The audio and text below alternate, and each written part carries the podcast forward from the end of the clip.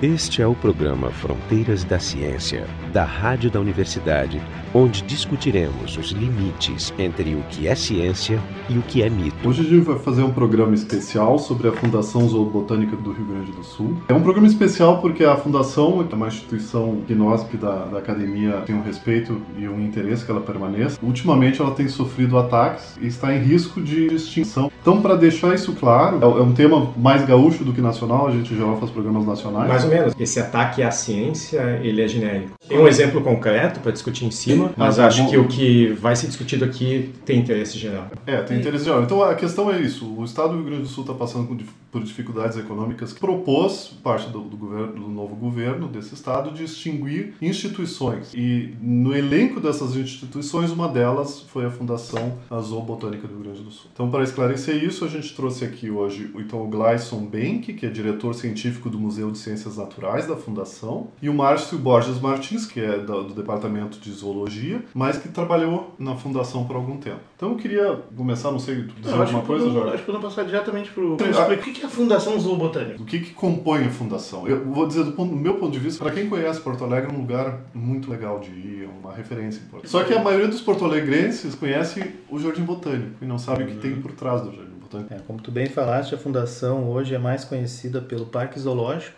de Sapucaia do Sul e pelo Jardim Botânico aqui em Porto Alegre. Mas ela é composta por três órgãos, esses dois que a gente mencionou e mais o Museu de Ciências Naturais. Com esses três órgãos, a Fundação atua é, oferecendo lazer, Cultura e Educação Ambiental. Hoje, a Fundação Zoobotânica é o único órgão do Estado que executa o programa de educação ambiental no Estado, uma vez que o programa que se tinha na Secretaria de Meio Ambiente foi fechado. Isso é junto ao público de todas as idades, inclusive, né? Exatamente. Nós temos atendimento a escolas. Grande parte do público, inclusive, é de não pagantes, porque nós temos uma função social também importante. Né? Nós recebemos cerca de 450 escolas por ano e 130 mil alunos eh, do ensino fundamental e médio. E também temos oficinas gratuitas para professores. Nós temos também o papel da pesquisa. Hoje nós temos na Fundação Zoobotânica 43 uh, técnicos de nível superior, a maioria biólogos, e 33 desses especialistas estão no Museu de Ciências Naturais. São especialistas nos mais variados grupos da fauna e da flora, é, incluindo a fauna fóssil. Né? Nós temos um setor de paleontologia que é referência no país e que tem intercâmbio de pesquisa com os mais importantes institutos de, de paleontologia na América do Sul e em outros continentes. Né? Fazendo descobertas conjuntas que inclusive revolucionam o próprio conhecimento sobre a evolução, principalmente de dinossauros e também da questão de mamíferos, da, da megafauna extinta, aqueles mamíferos que existiram até a era glacial. Fora isso, então, nesse, no museu nós temos esse papel de pesquisa sobre a biodiversidade, com um corpo, então, a, a 70% dos nossos especialistas são doutores, e temos também um importante papel na difusão do conhecimento científico. Então, eu digo que ela abarca todo esse elo da geração da informação, né, da pesquisa, a, a difusão dessa informação através da publicação de obras como guias de fauna, outras obras de uso sustentável de recursos da natureza e também através do museu temos exposições permanentes e exposições itinerantes. Temos uma sala que as pessoas requisitam para expor seus trabalhos sempre com um viés ambiental, mas também a, ligado à arte. E temos também programas extramuros, que é o, o Museu Vai à Escola, o Ciência na Praça. Então nós temos esse papel uh, bem abrangente, uh, só que também um outro papel muito importante. Nós somos, dentro da Secretaria Estadual de Meio Ambiente, um órgão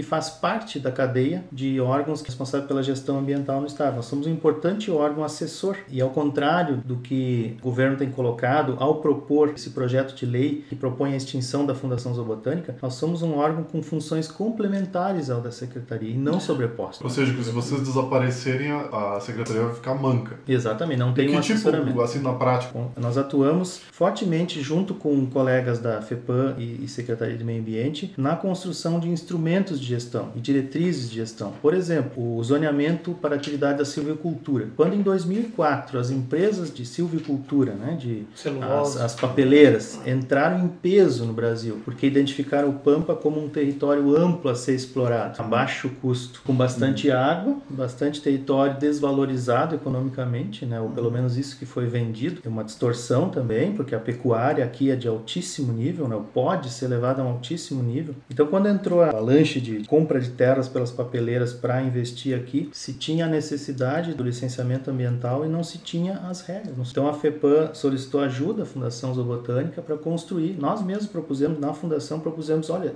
esse é o típico caso para um zoneamento, porque tem que considerar as diversas fragilidades do estado, como, né, não como um todo, mas como regiões distintas e colocar isso sob a perspectiva dos impactos dessa atividade. Então pesquisamos junto com os colegas da FEPAM, elaboramos então um zoneamento que sofreu ataques. Ele foi discutido à exaustão no CONSEMA, no Conselho Estadual do Meio Ambiente, que é um, um instrumento também de gestão, mas que tem predomínio né, de, de representação. Setor enfim, produtivo. Né? Setor produtivo, exatamente. É, Parece essa falsa dicotomia entre produção e preservação. Né? Como se fosse um empecilho. É, o cara que preserva, ele está atrapalhando a produção. E, no fundo, que não entende que o cara que preserva pensa numa produção sustentável, que dure mais tempo. Exatamente. A área ambiental é vista como um adversário a ser superado, a ser vencido. Né? Inclusive, quando o zoneamento da silvicultura proposto por nós foi derrubado numa sessão histórica do CONSEMA, né, presidida pelo então secretário do Meio Ambiente, isso foi comemorado pelo secretário junto com representantes do ramo produtivo, como se isso fosse um avanço, enquanto que nós só propusemos regras que nem de longe impediam o desenvolvimento pleno da atividade silvicultura, mas sim colocamos regras que buscavam, diante da, da inovação de uma atividade que estava sendo proposta e que não era pela primeira vez, que não é árvores num, num bioma de grama, né, de capim, de arbustos, de vegetação herbácea. Então, diante disso, colocamos restrições. O negócio do desprezo do conhecimento, né? Tu quer dizer, não, tu está inventando, tu está botando cabelo em é. ovo. O que, que quer dizer? Por que tá árvore, por que, que árvore é a contabilidade bioma... de curto prazo, que eles uhum. contam em número de empregos que eu vou ter imediatamente, não na totalidade Mas eles não conseguem nem ver a profundidade. Por exemplo, que ele disse assim, ah tá, árvore num bioma de grama. O cara vai pensar, não, árvore cresce em grama, deu, eu faço isso. É, o... Ele não entende, não entende a evolução do que vai acontecer. Aliás, isso deu mais ou menos na mesma época do debate nacional do Código Florestal, que sofreu o mesmo tipo de ataque, não foi? Onde a gente viu que, na verdade, pseudociência foi recrutada para retirar do debate é. certas coisas e foram aprovadas maluquices que rejeitam a lei da gravidade, por uhum. exemplo, né? sobe o morro acima Nossa. e várias outras questões de infiltração em solos. Então, só para explicar um pouquinho melhor, essa coisa de zoneamento, tu define zonas que são menos usáveis, mais usáveis e regra, tipo assim, aqui não, tipo, a beira de um rio tu não pode ser plantando. É. Mas o Código Florestal acabou sendo lapso nisso, exatamente uhum. porque foi uma vitória política e não científica. É. O zoneamento, ele tem uma escala um pouco mais ampla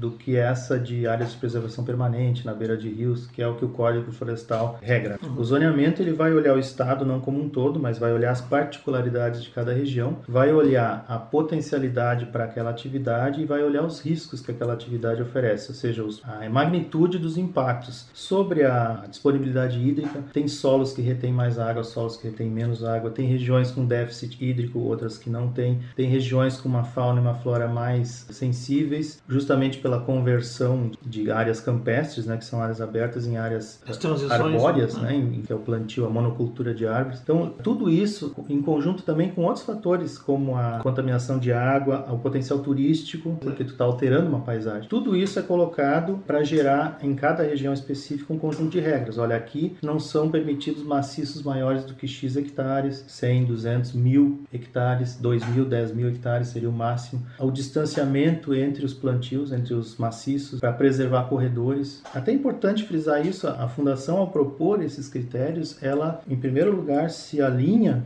com as pesquisas de topo nessa área no mundo inteiro e traz isso para dentro do instrumento do Estado pela primeira vez, aliás, primeira vez no país. A noção de corredores, necessidade de corredores, a necessidade de, de regular a, a, intensidade da produção com a disponibilidade hídrica, porque hoje no Uruguai, que se observa, onde a silvicultura entrou... É, o Uruguai é terrível, né? Tu tem, vê hoje tem problemas, em, áreas secando, regiões secando por causa do eucalipto, né? Secas nascentes. E aí isso vai afetar onde? Mais abaixo nos cursos d'água, nas bacias. É o que eu acho que as pessoas não têm claro é que o que se faz nesses casos é defender o interesse geral da população. No longo prazo no, no longo prazo. São duas dimensões, né? Uma é o alcance humano e outra é o alcance temporal. O tempo não parece uma variável muito importante na atual economia. Exatamente. Os filhos e os netos não importam. Assim, ninguém está planejando uma empresa por muitos anos. Mas você está dando um exemplo da função da fundação. É. Então nós somos um órgão assessor dentro da SEMA com um papel bem claro voluntário dentro da Secretaria do Meio Ambiente. Abrir mão desse órgão, que é a Fundação Zoobotânica, hoje é desguarnecer um flanco muito importante da área de gestão e planejamento. Tomada nós, de decisão. Tomada de decisão, nós Mas também atuamos em planos de manejo. dissesse assim, esse, o argumento sempre, ah não, contrata uma consultoria quando precisar. Qual é a, qual é a tua resposta é, para isso? Em primeiro lugar, o, o Estado passa a não ter autonomia. Soberania sobre a informação. Vai ter que buscá-lo a outro preço em outros lugares. Então, para ter um termo de comparação, o plano de manejo, que é aquele documento, normalmente com um horizonte de uso de 5, 10 anos, que vai regrar o uso e também o manejo e as ações de uma área de proteção pública, né, uma unidade de conservação, naquele período. Então, ele estabelece os investimentos em infraestrutura, as regras para visitação, se for uma área passível de ser visitada, as intervenções que devem ser feitas, as áreas de recuperação, os limites para ações no entorno. Então, é um documento bem complexo, que envolve basicamente gestão de conflitos. O plano de manejo da área de proteção ambiental do Delta do Jacuí, em Porto Alegre, foi contratado pelo Estado a uma empresa privada e custou 950 mil reais. Tá? Isso em números aí de dois, três anos atrás. E é um trabalho de quanto tempo? Um trabalho que ainda não foi encerrado. Por outro lado, o Parque Estadual Delta do Jacuí, que tem o dobro da área, são quase o dobro, são 14 mil hectares, foi feito pela Fundação Zoobotânica, em conjunto com o Estado, por 170 mil reais. Manter a Fundação Zoobotânica, nesse e em outros casos, significa economia. Só que isso não está sendo colocado na conta quando se diz que nós precisamos enxugar as despesas do Estado e a, funda, a folha de pagamento, ou o orçamento da Fundação é de 26 milhões ao ano, então temos que enxugar. Só que isso aí traz junto uma série de outras perdas. Nós captamos com projetos de cooperação internacional, só em dois projetos, mais de 820 milhões de reais. E hoje, num projeto que ainda estamos uh, executando, que é o RS Biodiversidade, financiado pelo Banco Mundial, que é uma cooperação internacional também, em grande parte a fundo perdido. Hoje, se a fundação for extinta, o Estado é obrigado a devolver 752 mil dólares. Só porque vão, vão ser interrompidos contratos, contratos, contratos e ações que ninguém mais pode assumir. Então, tem esse, essa questão aí da fundação não só trazer recursos, como fazer com que o Estado possa economizar e tenha autonomia, competência é, técnica. Até dá para entender que dá mais agilidade. Né? Qualquer com outra certeza. contratação tem edital, então tem um prazo Isso. que vai ter que acontecer. Quando está precisando de alguma tem coisa. Tem o custo do edital. Ao ter a fundação, tu garante continuidade Isso. de procedimentos. Memória, né? A memória. memória. É. E tu garante também que a equipe que está realizando as, as, tarefas é o Estado que escolhe por quais critérios essa equipe vai ser contratada. Inclusive critério de concurso público, concurso e, mais qualificado e, e honesto. Enquanto que numa empresa, bom, isso é uma caixa preta. É, e a empresa entrega o produto contratado e deu, tchau. A fundação, ela tem vínculo com a Secretaria do Meio Ambiente, ela se mantém envolvida com o desenrolar do plano de manejo mesmo depois de ter entregue o produto. E, na verdade, assim, a fundação já não é um órgão do Estado direto, ele é uma autarquia. É uma autarquia. Uma então, ele já tem uma figura jurídica que é intermediária entre uma coisa privada e uma pública. Isso. Ela tem uma certa autonomia, gesta os seus recursos de uma forma independente e já por isso custa muito menos ao Estado que um, um órgão direto. É, isso é uma questão né? interessante. Não, o Estado vai estar esse... poupando quanto? Eu acho que uma coisa que o Gleison colocou muito bem, não existe uma redundância das principais coisas feitas pela Fundação Botânica com outras coisas feitas pelo Estado. É só ela faz. Então, na verdade, a gente tem que ter claro que essa extinção da Fundação está extinguindo competências do Estado, que ele não tem que ele vai ter que buscar ou ele vai ter que buscar. Mas talvez, talvez mais Sim. obediente, porque tem essa coisa, outra da, você falou em soberania, eu diria autonomia. Autonomia. Ou seja, que tem os melhores profissionais contratados por concurso público, sem apadrinhamento, sem interesse, e eles julgam conforme a sua capacidade. Eles são os melhores para dizer se tal zona pode ou não pode, e se isso contrariar interesses, não vai ter como brigar. Ou seja, muitas vezes esses relatórios são uma pedra no sapato dos uhum. grandes negócios. Então, pela economia que está sendo falada, o custo da fundação por ano é muito pequeno. E somando a Zoobotânica com a FEPS, que é outra fundação importantíssima, uhum. querem fechar, não dá a metade do que custa, por exemplo, um Tribunal de Justiça Militar do Estado. A outra coisa que é importante se ver essa é uma função, princípio do Estado, cuidar desse tipo de coisa. E ao fazer essa relação de, de elaboração de informação e documentos, trabalha estreitamente em associação com as universidades de uma forma geral. Aqui na URG, o apoio está sendo muito grande, precisamente porque muita gente está trabalhando na fundação. E a gente tem várias atividades, parceria, né, de longa data. Acho que o Gleison citou uma das, das principais coisas feitas que, que exemplificam o que a fundação faz, mas uma outra que eu destacaria, que a gente teve uma participação, foi a elaboração das listas de espécies ameaçadas, que são uhum. fundamentais para as então, políticas isso, do isso Estado. Eu queria perguntar, essa é uma das principais obras, inclusive de referência nacional. Né? Não, foi não coordenada pela Fundação Botânica, teve a participação de mais de 100 pesquisadores, cada um dos workshops que a gente fez aqui, Exato. Que teve uma, que foi levada a consulta pública. Eu tive a experiência de participar de avaliações no nível nacional, onde estavam extremamente interessados como tinha sido feito aqui no Estado. Então, assim, eu acho que até o ICMBio estava interessado em utilizar isso, porque foi uma, uma atividade extremamente bem feita, que mostrou uma parceria fundamental. E a Fundação Zoobotânica é o único órgão do Estado que poderia levar isso adiante. A secretária declarou, tem resposta aos nossos contra-argumentos, declarou que a SEMA, de agora em diante, iria assumir a elaboração da lista de espécies ameaçadas. Em primeiro lugar, uma lista de espécies ameaçadas não pode ser feita por uma meia dúzia de pesquisadores, porque ela envolve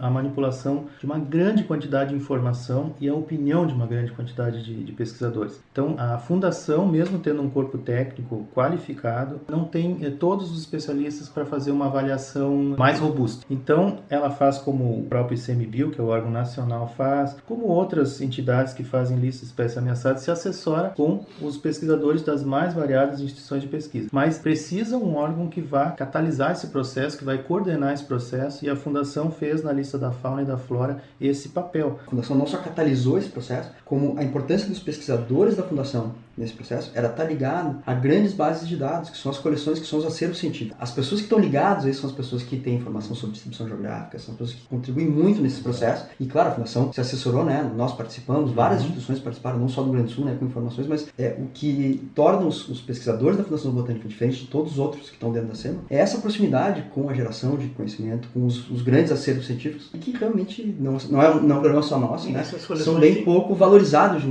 de uma maneira geral no nosso, nosso país. Até pelos valores estratégicos. Aliás, é que negócio, a visão clássica do museu é um lugar empoeirado, cheio uhum. de coisas velhas, mostradas que tem uma pessoa velhinha cuidando lá no canto é. e só. Como se fosse uma coisa estática, sem uma dinâmica por trás, sem uma função que não seja educação momentânea. Um jardim botânico é um parque bonito onde as é. árvores têm plaquinha e um zoológico é um monte de bicho preso. O caso do Tatucaia é um, um zoológico de referência quanto ao tipo, modelo, que ele está uhum. entre os, os, modelos mais avançados, né? não um zoológico tradicional com gaiolas. Né? Até falando dessas três coisas, existem outras fundações ou órgãos semelhantes em outros estados. O Brasil é grande. Tem outras zoobotânicas por aí? Tem tanta importância no, no, intervenção das suas funções no estado como aqui? Ou eles já estão no estado mais avançado de deterioração? Ou não existem? Não, nós temos, por exemplo, em São Paulo, um modelo talvez similar ao nosso, mas ainda mais é, desenvolvido, porque eles têm vários institutos estaduais de pesquisa. É né? enorme. Né? Tem o Instituto Florestal, tem o Jardim Botânico. Eu acho que o Rio Grande do Sul até foi pioneiro na criação de um órgão estadual. Em outros lugares, como no Pará, na, Pará, no Amazonas, né? sim, são, são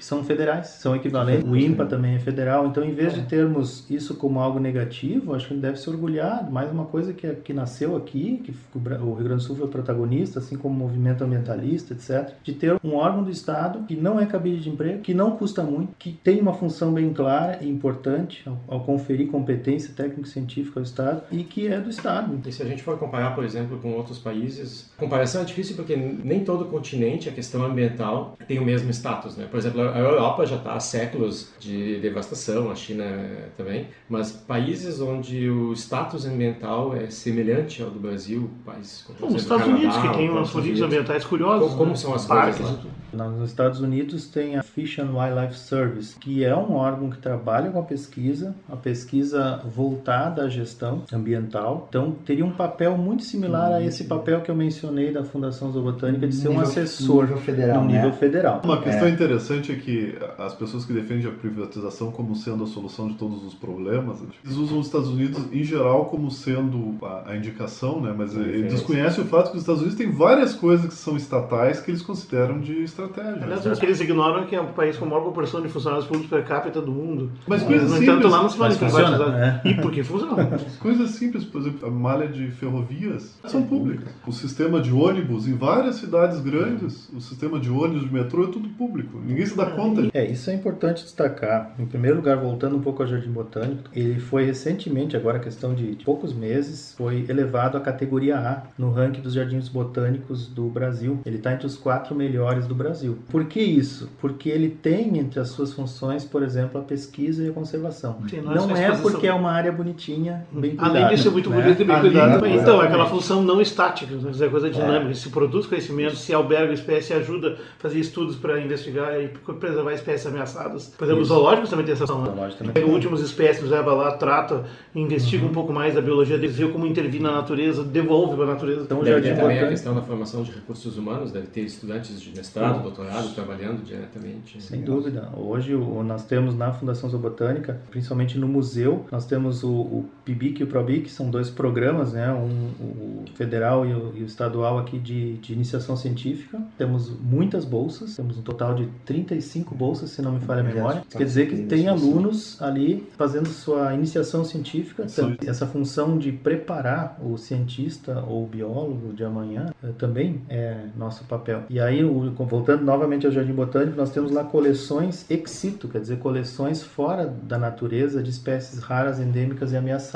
Tem um banco ali de, de plantas vivas que são um resguardo. Da, um apanhado do, dos biomas. Das espécies mais ameaçadas, como um, de, um banco genético vivo. Imagina, um estratégia disso. Exatamente. Ah. E a pergunta é, se, des, se desmancha a Fundação Zoobotânica e extingue, né? Como vai ficar isso? Então, esse papel do Jardim Botânico, que levou o Jardim Botânico a ser categorizado como A nacionalmente, tá, esse papel foi primordial para essa elevação de categoria. Então, tem não só a conservação de espécies ameaçadas, mas também o banco de sementes. Os pesquisadores da Botânica, do Jardim Botânico, o germoplasma, eles fazem várias viagens de campo por ano em busca de matrizes da nossa flora nativa, matrizes uh, saudáveis em áreas remotas do estado, em áreas bem conservadas, trazem sementes e fazem pesquisas sobre a dormência da semente, sobre a quebra da dormência, quer dizer, como manejar essas sementes, quanto elas podem ser preservadas num banco de sementes para se manterem viáveis, como é a quebra, quebra da dormência para poder propagá-las em caso de necessidade. Então nós temos esse papel que a iniciativa privada assumindo, por exemplo, o Jardim Botânico, certamente não vai ter interesse é, ou não vai, vai ter fazer só as espécies economicamente viáveis, é, interessantes. Desvirtuando a função. Exato. Né? Porque não, não é só mesmo um lugar bom para passear, é tudo que ele faz além disso além que torna ele. É por isso que a gente queria fazer exatamente essa discussão aqui, porque tem muitas componentes invisíveis numa coisa dessa. Uhum. Quando tu vai numa instituição, tu não enxerga. O mais importante é invisível.